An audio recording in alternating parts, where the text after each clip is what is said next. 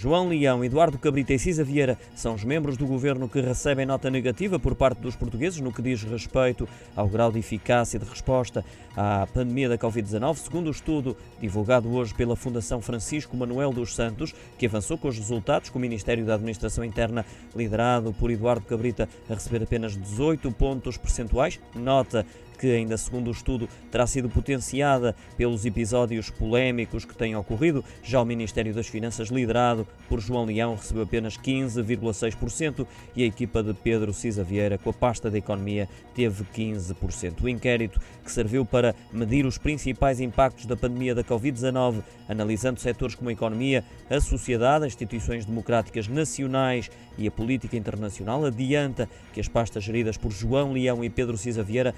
provavelmente pagam o preço do custo económico da pandemia e de uma possível percepção dos apoios sociais como sendo insuficientes, lê-se no relatório. De forma geral, os portugueses consideram que o Estado português se encontra pouco preparado para responder a emergências como a pandemia, sendo que o Ministério da Saúde foi o único que se destacou pela positiva com 45,7%.